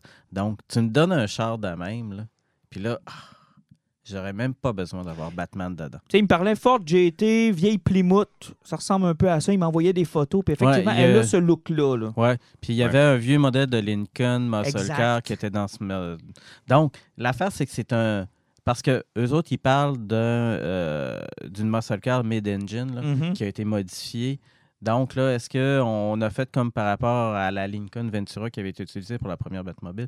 Est-ce qu'ils ont fait de quoi qui est un mélange de différentes choses avec le réacteur en arrière, bien Mais entendu? elle est magnifique. Elle est magnifique, c'est un muscle car, c'est du raboutage, ça fit avec l'armure, ça fit avec la moto, ça fit avec ce qu'on est en train de s'imaginer comme mode pour Batman. Genre Et début de je, carrière, je tout, capote. tout là. fait à la main. Ouais, je capote. puis, euh, Puis, tu sais, là, c'est ça, c'est ce que je disais il y a deux semaines, quand on voyait les photos sur la moto. Je disais, calmez-vous, tu sais, il n'y a pas de traitement d'image. C'est un journaliste qui l'a pris à côté. Là, là, avec les photos du véhicule, j'ai vraiment hâte de voir des images du film. Pour vrai. Moi, je, je l'aime beaucoup. Son look, c'est une de mes préférées depuis longtemps. Je l'aime mieux que les, les designs de Nolan. Mais j'ai hâte de voir ça en Mais action, que là. J'ai hâte de voir comment, comment ils vont expliquer. Parce que tu sais, dans, dans la version de Nolan, c'est le Batman qui a accès à tout le RD de Wayne Enterprise. Ouais. Donc, lui, le stock qu'il a récupéré, c'était tout du stock qui avait été fait par Wayne Enterprise. Dans BD, des fois, c'est pas clair. Des fois, c'est le, le RD de Wayne Enterprise vient après qu'il soit Batman parce que là, il se rend compte de ses limites à construire son propre Ouais, stock. exact, c'est ça, Et d'être seul dans sa cave. Et puis- tu as d'autres séries où justement ils profitent du RD de Wayne Enterprise. Donc, donc, dans la version de Nolan, c'est déjà établi. Là, on, on a l'air d'être plus dans une, dans une patente de je suis dans ma cave puis je construis Ouais. moi-même mes patentes. Exact. J'ai monté mon char. J'ai Exact, monté j'ai mon monté char. mon char, puis j'ai monté la moto. Mais, mais c'est ça qui est trippant parce que si on est en vraiment, là, on suit la trame du début de carrière, que sais, on, est, on serait capable de reconnaître la moto, on serait capable de reconnaître le char en partie. Ça rend encore plus tangible le vigilante qui est dans un monde qu'on peut qu'on pourrait quasiment connaître. les liens avec Bruce Wayne sont moins évidents quand c'est pas du. Il y a moins de, de chances de te faire pogner quand c'est pas du RD de Wayne Puis Enterprise. j'ai- j'adore la trilogie de Nolan, mais je trouve que Batman fonctionne toujours mieux quand il est un street level. Ouais. tu sais, il est- quand il est en train de faire des enquêtes dans Gotham, puis que ça se limite à ça. Pas quand il faut qu'il sauve le monde avec Superman, puis que c'est un demi-dieu. Là, je pense qu'on va être carrément là-dedans. Là. Avoir l'allure du Euh. char et de la moto, là, je pense qu'on va être euh, Mais je vous pose dans une question. year two. là. Mais je vous pose une question. Parce que j'ai lu une entrevue de celui qui va jouer Gordon. Mon, son nom m'échappe, tabarouette. Jeffrey Wright. Jeffrey Wright. Wright, merci. Jeffrey Wright donnait une entrevue cette semaine euh, et il parlait de son amour pour la version de 1966 de Batman, donc le Batman de Adam West. Puis Oui. il disait dans l'entrevue, tu sais, pour moi, c'était pas du camp. Pour moi, c'était vraiment sérieux comme série parce que j'étais un petit cul. Puis Ouais. c'est vrai que moi, je me rappelle quand j'étais jeune, puis j'écoutais ça à TQS. Quand pour moi Robin aussi, t'a attaché dans la moi aussi, c'était du sérieux. Là. Ben oui, Moi c'était sérieux. Quand on était petits, nous autres, on Ouais. capotait quand il se faisait manger à la jambe par le requin. Ah oui, c'était capoté. C'est une chance qu'il y avait la. Mais tu sais, il parlait de ça, puis il disait j'ai j'ai beaucoup aimé travailler sur le dossier, sur le projet, parce que moi et Matt Reeves, on a un amour inconditionnel pour la série de 1966, puis à quel point on prenait ça au sérieux. pour- J'ai quand même une petite, là c'est très très petit, c'est juste pour le bien de la conversation, parce que si on est tout le temps d'accord, ça va être plate, là. Mais j'ai une petite inquiétude à savoir jusqu'où on a poussé l'hommage à la version de 1966 puis celle d'Adam West. Parce que, tu sais, Ah, tu sais, s'ils font ça corky un peu, on verra. tu sais, c'est ça. J'espère que ça tombera pas dans l'humour facile ou dans le. Tu sais, dans le. Ben, visuellement, ça n'a pas l'air très humoristique. En tout non, pas, en- pas à date en tout cas. Va écouter Cloverfield, va écouter un le, le remake de la Planet of the Apes, ça va te rassurer. Oh, je sais Ouais. que ça Matt va. Reeves, que- là, moi, Matt là, je suis déjà convaincu. Ouais. Rien que son nom Ouais. sur Batman, c'est assez pour me convaincre surtout là, que d'aller mon cul dans le cinéma. là. Surtout, surtout que ce gars-là, dans ses scénarios, il y a toujours peu d'espoir. Donc, Ouais, c'est souvent vachement bleak. C'est C'est vrai que c'est. l'humanité pas à son meilleur. Non. l'humanité là. n'est jamais à son meilleur. Non, effectivement. Fait que euh, est approuvé injuste la Batmobile, on demandera à Alan elle est évidemment. approuvée Là. injuste. Mais moi, elle est approuvé. Elle était 100%. approuvée. Alan l'avait approuvée aussi. Ah, c'est vrai. aussi que c'était un massacre. C'est vrai, elle est vraiment belle. Puis, puis tu sais, dans le cas des Batmobiles, c'est comme le costume. C'est dans l'action des fois que ça prend tout son sens. Tu sais, la Tumblr, je sais que c'est pas ta préférée, Jean-Nic, mais moi, quand j'ai vu les premières images de la Tumblr, j'ai fait arc, arc, arc, archi arc, je veux rien savoir de ça. Mais la scène qu'on lui a consacrée dans Batman Begins, Oh, c'est là qu'elle a pris sa C'est- c'est personnalité très cool, qu'elle puis- t'a fait comme Oh, wow, je veux ce char-là. Puis Ouais. elle est utilitairement très cool, la Tumblr. mais tu sais, Je veux dire, c'est un tank de guerre. Mais tu sais, Mais moi, esthétiquement parlant, c'est pas ça Non, mais que je veux. si, puis- mettons, je te prends un exemple, la Batmobile, par exemple, de Justice League. Bon, quand je l'ai vue en action, j'ai j'ai fait comme c'est laid. Ouais. Tu sais, elle est Ouais. belle quand tu la regardes comme ça, mais dans le film, on a- écoutez, Ouais, je c'est Tumblr, souviens- mais ils ont Je rajouté des guns souviens dessus. même pas de la Ah, c'est Batmobile de Elle ressemble, non, elle ressemble à celle de Batman Forever, mais avec pas de top. Là. Mm. Puis genre sleek au bout. là. Genre, tu pognes une bosse, elle est faite. Là. Donc, regarde, tu me pognes une bonne scène d'action avec une poursuite de char, même s'il explose la Batmobile après cinq minutes puis qu'il roule en moto, tout le long du film après, je m'en fous, je vais avoir vu un massacre. Exactement. Puis s'il l'utilise bien, ça va donner de la personnalité au véhicule. Puis c'est là qu'on va voir comme, wow, bon choix. C'est ça. Euh, moi, le Tumblr, quand il s'est mis à voler d'un toit à l'autre, là, c'était quelque chose. Puis de voir les policiers co- complètement découragés de ne pas savoir c'est quoi le char. C'est ça. Qu'est-ce qu'on fait avec ça? Là? C'est- peux- Peux-tu me donner une description du char? Écoute, c'est un tank noir. Juste... Puis, tu sais, il faut jamais oublier, la Batmobile, c'est pas, tu sais, c'est pas pour nous, c'est pas pour les fans. Chris O'Donnell nous le disait dans Batman Forever. Qu'est-ce qu'il va nous Chicks dig the car. Ah ouais. Ah! Chicks dig, d'accord. Mais c'est vrai, par exemple, qu'il y a toujours eu un Robin qui volait la Batmobile puis qui Ouais, allait il y a- triper. Il y a Oh. une l'ont fascination des Robins envers les chars. Là, ouais, ouais. Mais tu sais, c'est c'est toujours le fun. Puis tu sais, le char de Batman, c'est tellement cool. Puis le fait aussi qu'elle n'est pas unique. Tu sais, dans chacun des comics, elle n'est jamais pareille. Puis à un moment donné, les, les auteurs, les dessinateurs s'amusent avec ça. Tu sais, à un moment donné, Oui. Jim Lee avait fait un, un spread page dans Hush où ce qu'il arrive pour choisir sa voiture. Puis écoute, il y en a un million ces murs. Là, ça Ben, de Sean. Murphy dans, dans, dans White Ouais, Knight. Ouais.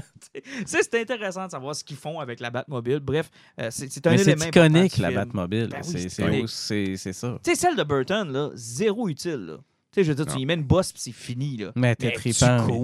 T'es tellement tripant. Puis tu sais, ce qu'ils ont fait faire dans Batman Returns, là, où ce qu'à un moment donné, bon, pour une raison complètement inexpliquée, c'est beaucoup trop long pour qu'elle vire de bord juste pour mettre en feu quelqu'un.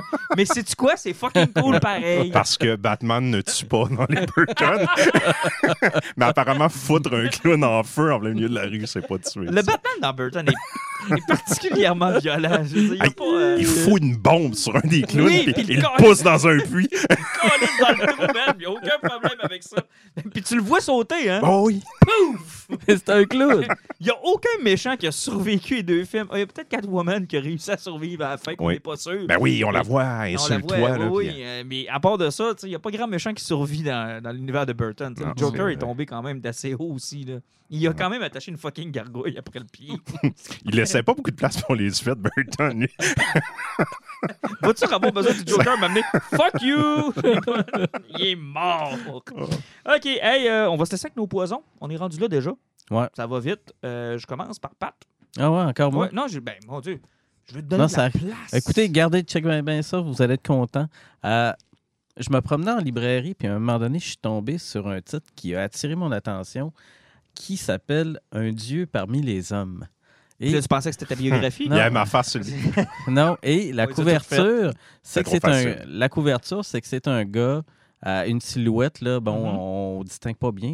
C'est un gars dans les airs avec une cape devant des militaires. Et là, c'est clairement une représentation de Superman. Mhm. Et là, je me suis dit, qu'est-ce donc? Et là, je vois l'auteur, puis là, je dis, ah, tabarnouche, Sylvain Johnson, ça, c'est le gars qui avait fait euh, La Petite Sirène, puis qui avait fait le joueur de flûte de Hamelin euh, dans les comptes euh, interdits chez Oh! RDA.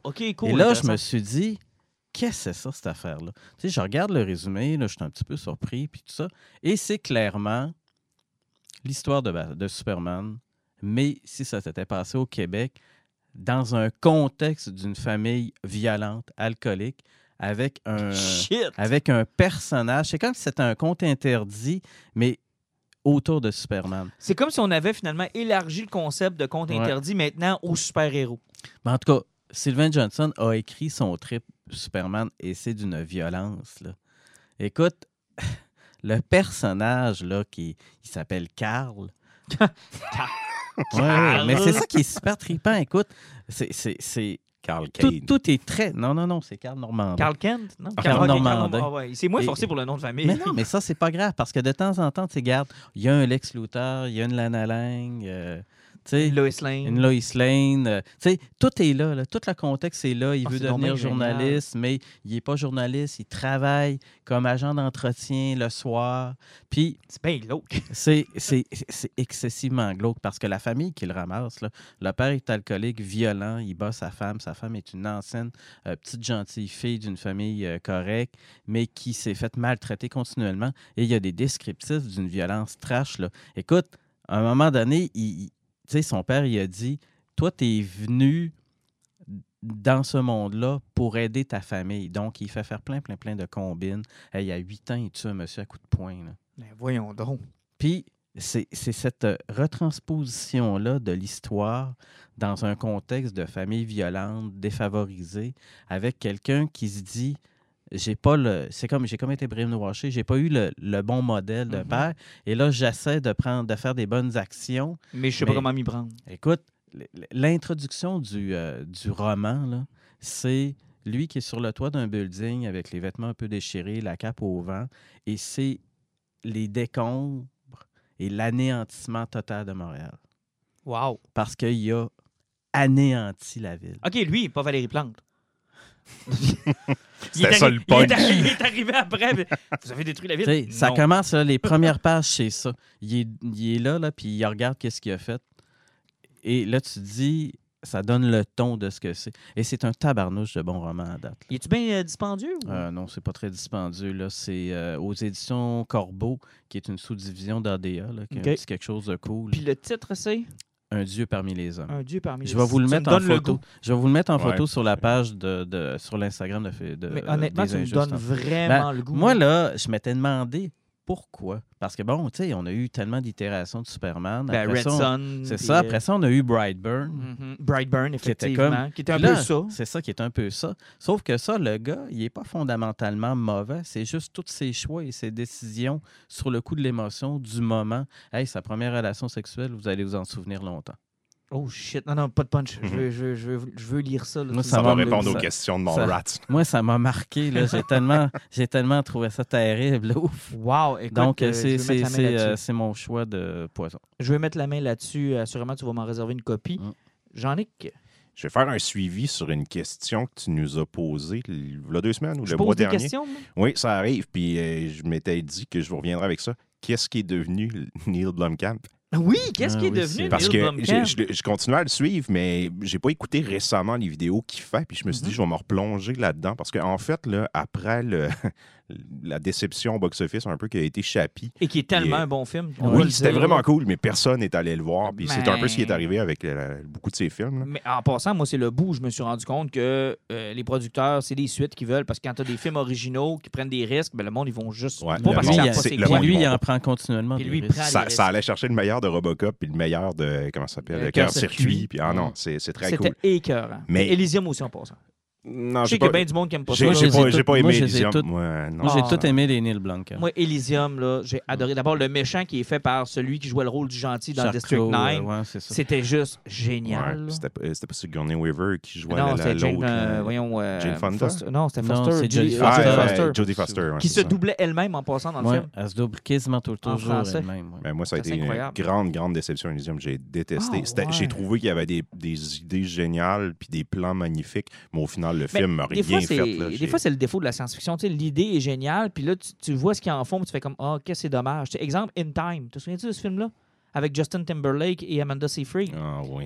L'idée était géniale. C'est-à-dire Ouais. que tu es payé en temps Ouais. au lieu d'être payé en argent. Les riches vivent éternellement. Les pauvres sont toujours à la dernière minute de mourir. Puis, tu sais, Mhm. L'idée était géniale, mais quel mauvais film.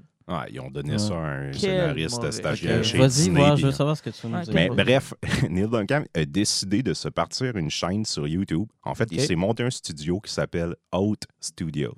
Euh, Out comme euh, du gruau. OK. Puis le concept de ça, c'est qu'il fait des courts-métrages de science-fiction. Et quand j'ai dit court-métrage, il y en a qui font 3-4 minutes, d'autres vont se rendre jusqu'à une vingtaine de minutes avec. Des fois, c'est des amis à lui qui vont écrire le scénario, des fois, c'est des idées qui viennent de lui. Il travaille avec toutes sortes de technologies. Ça ressemble un petit peu à Dead Sex and Robots de la Ouais, série Fincher tellement avait bon, sur ça. Oui, Netflix. bon. C'est un peu le même genre, sauf que là, on n'est pas. ben, Il y, a des segments qui ont de l'animation à travers, d'autres où c'est carrément de la science-fiction, d'autres, ça frôle plus l'horreur. Il y C'est en un a peu triste. Ça me fait penser à? Ben, c'est triste si tu dis, ben, tu sais, il est plus en train de faire des trucs au grand écran. Mais sérieusement, ces petits courts-métrages-là, là, il y en a peut-être une quinzaine qui sont disponibles gratuitement sur YouTube, là, sur sa chaîne présentement. Et c'est des petits bijoux de créativité. Il y, a- il y en a un particulièrement là, où c'est comme. un- ils, ont, voulu construire une espèce de super soldat pendant la guerre du Vietnam qui est capable de penser par lui-même. C'est un espèce de, de- de robot, puis il, va- il est capable de se cacher des autres. Et comme toujours, ça vire au vinaigre, puis il se rend compte que ça s'est mélangé avec une divinité dans la forêt puis qui est en train de tuer tout le monde. C'est super gore, c'est magnifique. L'autre, il y en a un qui c'était une espèce de parodie de un espèce de micro-ondes que tu achètes pour faire de la bouffe à la maison, mais ce qu'ils mettent là-dedans deviennent des trucs horrifiques, là, genre avec euh, du poil de chat, des os, puis Ah, du ouais, sang. oh oui, c'est vraiment dégueu, mais le gars essaye de garder son sérieux, faire comme, oh shit, Ah, c'est pas ça qui était supposé être arrivé. Mais c'est, là, tu sais, il n'y a pas de l'air d'avoir de lien entre les deux trucs que je viens de parler, et c'est toujours comme ça. là, les- L'autre, c'est un test d'armes biologiques qui font qu'ils virent mal aussi. Encore une fois, il a souvent, c'est un peu trash, il y a beaucoup d'humour, mais que pour comment il va traiter l'image, comment il va s'amuser avec. euh, moi, j'ai l'impression que c'est une boîte qui s'est faite pour genre tester des, des- des effets spéciaux, genre le, comment tu peux rendre ça à caméra. Parce qu'il y a des fois, là, sur un, un plan de cinq minutes, là, tu te dis Waouh, si c'était dans un film, ce plan-là, ça serait complètement débile. Puis tu sais, j'ai l'impression qu'il veut jouer avec ça. Mais as-tu lu un peu à savoir pourquoi justement il fait ça ou pourquoi il, Ben, il- parce a- boudé par les studios? Il cherche-tu Un- la petite idée pour le prochain film? Ou... C'est un petit peu ça, en fait. là. Lui, il en a pas parlé beaucoup. Lui, ben, tu sais, Ok. quand il présente, c'est vraiment le côté créatif de la chose, qu'il veut s'amuser et tester. Mais tu sais, si on suit un petit peu ce qui s'est passé avec sa carrière, il a été attaché au film de Halo. Alien. à Robocop, à Alien. Puis, tu sais, Alien, tout le monde, même Ridley Scott, était derrière lui à dire c'est génial, mais tu l'as évoqué tantôt. il- c'est poche, là, mais il est un peu trop créatif pour Hollywood. Tu sais, il, il est pas Ah, capable de. tellement tr- Moi, j'avais tellement d'espoir Ouais, en ce gars-là. Hey, mais moi, District 9, autant j'ai détesté Elysium, autant Chappie puis Distri- euh, District euh, 9. District 9. Wow! Moi, District 9, ça a été une véritable claque, ce Ben, film-là. là. Je, peu, je euh, capote là-dessus. là. Moi, je suis un peu comme, comme, comme Pat. Moi, je les considère comme une trilogie. Puis, à, Ouais. à mon, à mon sens, à moi, les trois sont, sont Ah, merveilleux. là. c'est trois excellents films. Mais, puis, tu sais, la tristesse que j'avais un peu là-dedans, c'est bon, le gars euh, a fait un peu le contraire de Nolan. C'est-à-dire que lui, il a commencé par ses films qu'il voulait faire pour vrai, en espérant avoir un gros, un- une Ouais. grosse chance. Alors que Nolan, lui, s'est fait dire ben, Tu vas me faire un Batman, mon écœurant, puis Ouais, peut-être puis- je vais te donner une chance. Ben, c'est ce qu'il a fait entre chaque Batman, il faisait un film il un personnel. film qu'elle lui Ouais. voulait faire. Mais, mais c'est lui, il me semble, qui est attaché à la possible réalisation, euh, l'adaptation de Terminus, le truc de voyage dans le temps que je vous ai parlé, le roman. là. Ah oui, ben, Ah, si c'est ben vrai, cool. ça serait Tant vraiment intéressant. mieux, si- Tant mieux. Il me semble que c'est lui. Parce que c'est vraiment décevant de voir que, sais, écoute, Chappie, ça commence à faire, là. Ça, ça a passé à la TV la semaine passée. Fait que ça- c'est un signe que ça fait un bout, là. Ouais, ça fait Ça une fait dizaine déjà un là. petit bout, là. Puis euh, son Robocop, moi, je me souviens qu'on avait énormément d'espoir. Puis c'était une suite directe, je pense, du premier. Ben oui, mais tu sais, moi, là, à voir les trois films qu'il avait fait, me faire dire ce gars-là veut créer un Robocop où il va travailler avec Verhoeven, puis il va faire son truc original. C'est comme go, go, go, poussons ça. sûr. Il veut faire un Alien, go, go, go. Son Halo, je m'en calisse un peu, mais tu sais, j'aurais Ben, été curieux de le voir si-. Ben oui, moi, je serais tout je serais allé allé voir. le voir, mais c'est poche là, qu'il soit pas capable de, de, Ouais, de pousser ses effectivement. projets à terme. Hey, je sais que sur le. Avant de passer à Mon Poison, tu avais fini, oui? Oui. Ouais. Juste avant de passer à Mon Poison, je sais qu'on vous a parlé du Kickstarter de TMNT sur, euh, sur notre page Facebook, mais je vais attendre qu'Alan soit là avant Oui, d'en parler. exactement. Ouais. Écoute, Euh, la face, c'est qu'hier, on a eu une soirée de jeu complètement C'est ça, délirante. là. À soirée de jeu, justement. Mhm. Et c'était euh, c'était assez cool. Euh, on a failli se faire euh, dégeler une deuxième fois. on a eu un peu de misère avec nos Mais tortues. heureusement, j'en ai qui a bien brassé à la on, fin. a eu, on a eu un peu de misère avec nos tortues, mais euh, c'était assez, euh, c'était assez cool. On va euh, Et euh, on a hâte d'en parler avec Alan. là. Ouais, Ouais, je, ouais. je vais attendre Alan pour en parler. Puis ça pourrait être un bon sujet d'intro de jasage de jeu à notre Exactement. épisode la Ouais. semaine prochaine. À. Game Over, on pourrait effectivement en, Ouais. fa- en parler. C'est juste pour vous dire qu'on l'a pas oublié. Puis pour si Alan nous écoute, euh, c'est pas qu'on passait par-dessus le sujet, mais je veux vraiment que vous soyez là tous les trois pour en parler. Puis ça va faire effectivement une belle introduction euh, à Game Over. Fait qu'on va terminer avec Mon Poison. J'ai finalement lu Sunstone de. Ah non, je suis pas capable de dire son nom. Y a-t-il quelqu'un qui peut m'aider? Stéphane Sajic-. Ouais, c'est correct, ça, Stéphane Sajic. C'est lui qui a écrit euh, la bande dessinée dont je ne peux plus vous parler, dont je n'ai plus le droit de prononcer le nom. Arlene. Et par curiosité, on fait souvent ça, parce que c'est un réflexe que j'ai eu avec vous autres, les gars. Je faisais pas ça avant, maintenant. C'est le bon réflexe à avoir. Coudon, il a fait quoi dans sa vie, ce gars-là? Euh, Qu'est-ce qui l'a amené à écrire chez DC, un des personnages les plus populaires du moment? C'est quoi le travail antérieur? Puis euh, ça ressemble à quoi? Et je suis tombé sur Sunstone, qui est une bande dessinée érotique. Donc, euh, sur le BDSM.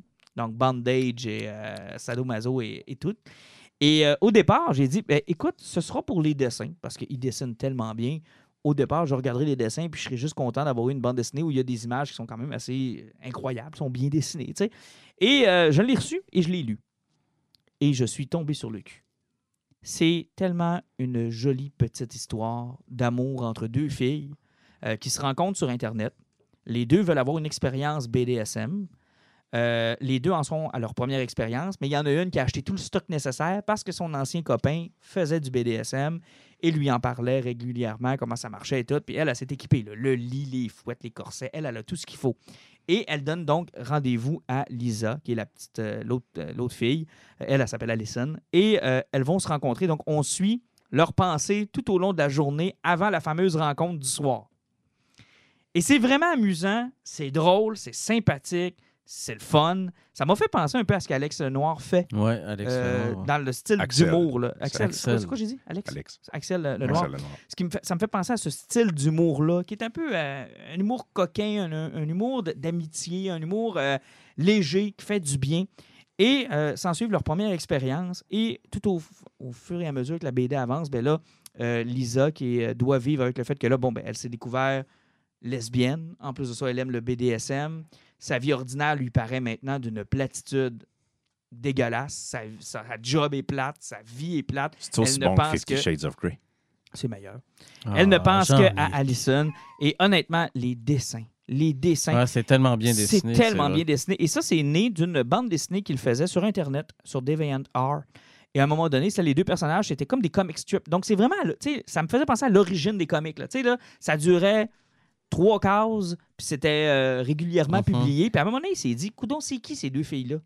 Tu sais, c'est quoi leur histoire? Comment ils se sont rencontrés? Qu'est-ce qui est arrivé? Puis ça, il s'est lui-même posé des questions sur ce qu'il faisait. Donc, c'est vraiment un projet qui ressemble à l'histoire de la BD. Tu sais, ça a commencé dans les journaux, pareil, la bande dessinée, tu sais, Mhm. avec des comic strips. Puis après ça, on a brodé des univers autour de ces personnages-là. Et c'est exactement le chemin qu'il va emprunter avec euh, Sunstone. Et c'est foutument intéressant, en plus d'être foutument bien dessiné.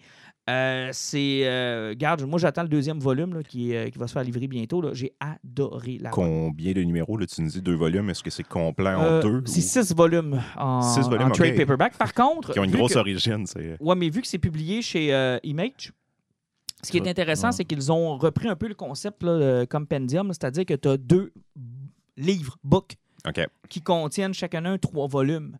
Donc, si tu veux vraiment avoir la série rapidement parce que tu as trippé pour une cinquantaine de dollars chacun, pour une centaine de dollars, tu as la série complète, ou tu peux y aller vraiment volume par volume si tu veux essayer pour voir si tu aimes ça ou pas, parce que, tu sais, à un moment donné, je sais qu'il y a des personnages qui vont s'ajouter à cette aventure-là, mais à date, ce que j'ai lu, je trouve ça rafraîchissant, je trouve ça le fun. C'est des sujets qu'on voit pas souvent, dont on entend Ouais. peu ou pas parler. Ça, Je trouve ça trippant que tu proposes ça en plus. Et Ça nous sort tellement de notre zone habituelle de super-héros puis de, de- de toutes sortes d'affaires. Et ce qui est merveilleux, c'est que, tu sais, dans tout ce qu'il y a dans le BDSM, puis, tu sais, veux, pas, les origines de Wonder Woman sont beaucoup là-dedans aussi, pour ceux qui ne le savent pas, là, allez lire un peu sur le personnage. C'est euh, comment ça semble au premier, au, euh, tu sais, quand on entend parler pour la première fois que ça semble quelque chose de violent, que ça semble quelque chose de... À quel point c'est aussi quelque chose où le respect est plus Ouais, c'est qu'important, là primordial. ouais. c'est primordial et à quel point il faut que tu connaisses bien la personne avec qui tu pratiques ça, puis à quel point, tu sais, il y a, y a une... Je sais pas comment le décrire, mais il y a quelque chose de charmant et de charmeur là-dedans. C'est pas pour tout le monde, là. je vous dis pas que je suis BDSM, BDSM à soir, là, parce que j'ai lu ça, mais je vous dis que c'est intéressant Ouais. de voir comment ça fonctionne, puis euh, de voir les deux personnages évoluer là-dedans. Euh, honnêtement, moi, je vous le conseille, ne serait-ce que pour les dessins, tu sais, Jeannick, si tu veux feuilleter un peu, oui, il y a de la nudité, il n'y a rien de choquant ni vulgaire en passant. Ouais, mais j'en ai qui trippent sur Euh, Vampirella, fait que la oh. nudité Tu là-dedans. sais, je veux dire, il n'y a pas. euh, oui, c'est, les pages sont collantes. euh, J'en ai que je m'excuse. Ah, que vous êtes con. C'est une blague. Mais euh, sans faire, tu sais, on n'est pas dans, par exemple, dans ce que les mangas pe- peuvent nous, euh, nous, nous montrer ou dans les fan art où ce qu'on voit vraiment, tu sais, les gestes, euh, tu sais, on les voit très bien puis ça dégouline partout. Là. On n'est pas là-dedans. On est vraiment dans le dessin érotique. Euh, les seins, on voit les fesses, on voit tu sais, les positions. c'est- fait avec respect, en fait. là. Oui, il y a de la nudité, exactement mais ça. c'est, érotique T'sais, et non on vulgaire. on n'est pas dans le porn. là. On n'est pas dans le porno, on est dans l'érotique. Et honnêtement, moi, j'ai apprécié ma lecture. Puis euh, je vais continuer, assurément. Euh, ça veut pas dire que, un peu comme Lock and Key, je vais acheter tous les volumes parce que je ne peux plus m'arrêter de savoir comment va l'histoire. Mais tranquillement, pas vite, je vais assurément monter la, collection euh, pour, euh, pouvoir l'avoir, pour le, pouvoir le lire au complet. Invariablement, là, encore une fois, c'est un bel exemple. On a commencé avec ça, un auteur qui travaille chez DC, puis là, tu es allé chercher ce qu'il faisait chez Image. Je vous mets au défi de me trouver un auteur chez Marvel ou chez DC où son meilleur travail n'est pas chez Image parfois chez euh, IDW ou Dark Horse. C'est la force d'Image. Tu sais, quand on parlait comique d'auteur, Mhm. c'est comique de créateur. Habituellement, les gens, ils vont faire une série là-dessus. C'est vraiment ce qu'ils ont d'un trip. C'est genre le truc qui est passionnant. Ouais, mais en même temps, ils ne pourront pas lancer ça sans s'être fait connaître. Exactement. exemple, non, non, euh, et c'est pas un blâme non, que c'est je lance. Tu mais exemple, Jason Aaron, que je lis sur Thor et Avengers. Va lire, va lire Saturn Bastards qui est Euh, fait chez C'est Image. ça. Puis euh, The Goddamn que je t'ai prêté, qui, Mhm. moi, moi, d'ailleurs, la suite hein, est dans le preview de ce mois-ci. Donc, euh, il y aura assurément une suite à cette BD-là dont je vous avais parlé. Tu sais, The Goddamn, moi, ça m'avait jeté à terre. Là, tu sais. Mais il faut que tu connaisses à quelque part. tu sais. Tu- Ouais. Des Ouais. fois, c'est dur de, de- de pointer une série, de dire, Ah, tiens, je vais commencer ça aujourd'hui? Là, tu comme, Oh, c'est pas très bon. tu sais. Fait que des fois, ils font le. Ben, un peu euh, le parallèle qu'on faisait avec Nolan puis Blomkamp tout à l'heure. C'est exactement la Nolan, même chose. ouais. quand il y a eu Batman, on lui a clairement dit tu vas faire Batman, puis après ça, tu seras libre de faire. tu sais, On, on va voir si ton nom rapporte quelque chose, puis on, on verra ce qu'on peut faire avec Ouais, toi. si tu veux faire ton Inception ou bien ton Interstellaire, là, tu vas nous faire Batman. Exactement. Messieurs, merci beaucoup. Merci. Et vous. on se revoit au Game Over. On espère bien vous rencontrer là aussi. Ouais. Suivez notre page, vous allez avoir les dates, euh, les, où est-ce qu'on va être sur le plan, à quelle heure on va être là, parce qu'évidemment, on ne sera pas là 24 heures de Non. temps. Mais euh, on aimerait bien ça vous voir, vous entendre. Puis euh, si vous avez des choses que vous avez lues grâce à nous autres, j'aimerais ça le savoir. Puis si vous avez des choses que vous voulez nous faire lire, ben ça aussi, on veut le savoir. Exactement. À la semaine prochaine. Au revoir. Bye.